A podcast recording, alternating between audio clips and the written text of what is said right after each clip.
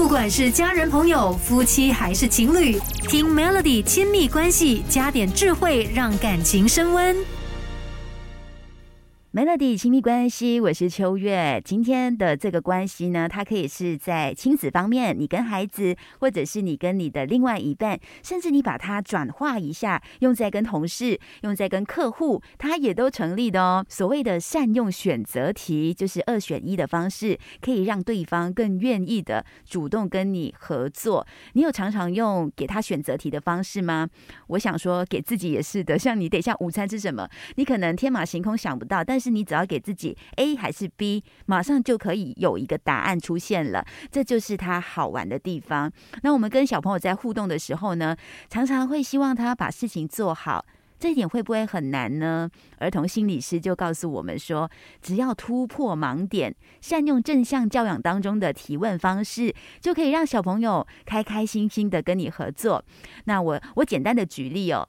正向教养里面呢，我们很常会运用提问的方式，请小朋友跟你合作互动。这种提问的方法，其实就好像你去买产品的时候，对方跟你说：“请问你要大杯还是小杯？”简单来说，就是二选一，让比较年纪轻轻的小孩呢，都可以有机会做出选择。等一下回来，我再举例，我跟我家孩子怎么做这种二选一的选择题，让他们更懂得为自己做决定。从好运事到育儿经，Melody 亲密关系说。给你听，给你听。今天的亲密关系，我们就谈到说。善用选择题，让孩子和另一半，甚至你的同事、你的客户，都更愿意的主动配合合作，而且懂得做决定。刚才就有说到嘛，其实为什么那么重要呢？孩子他面对选择题的时候，他有能力去做决定，他就会有一种自主权。比方说呢，我跟我的小儿子 K 的妈，他五岁，帮他洗澡，他可能会分享一些今天在学校经历的事情，就说不停，然后他耳朵完全没有打开。那我只想帮他洗澡，然后处理其他。的事情，所以我就问他说：“你要先洗脚还是先洗手？”那他就会做决定，他就停下来了。哦，好，那你就完成你的动作了，而不是 你会换你的方式去命令他把脚提起来，把手拿起来，不要讲话了，我们赶快洗。你有感觉到不一样吗？你给他选择题的时候，其实同时也是让你放松下来，让孩子做选择，你也有时间去调整自己的情绪，而不会直接对抗起来。还有一个例子是，孩子不吃饭的话呢，可能你可以问他：你想先吃鸡蛋，还是先想吃菜？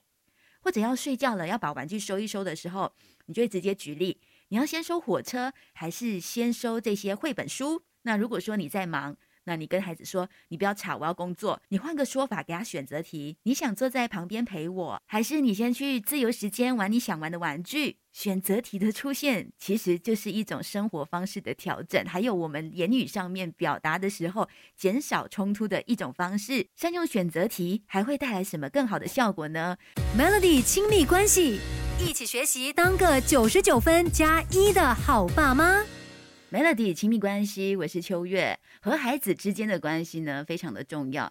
私底下其实蛮多家长朋友会问我，怎么样去改变孩子的一些行为举止，而且是用。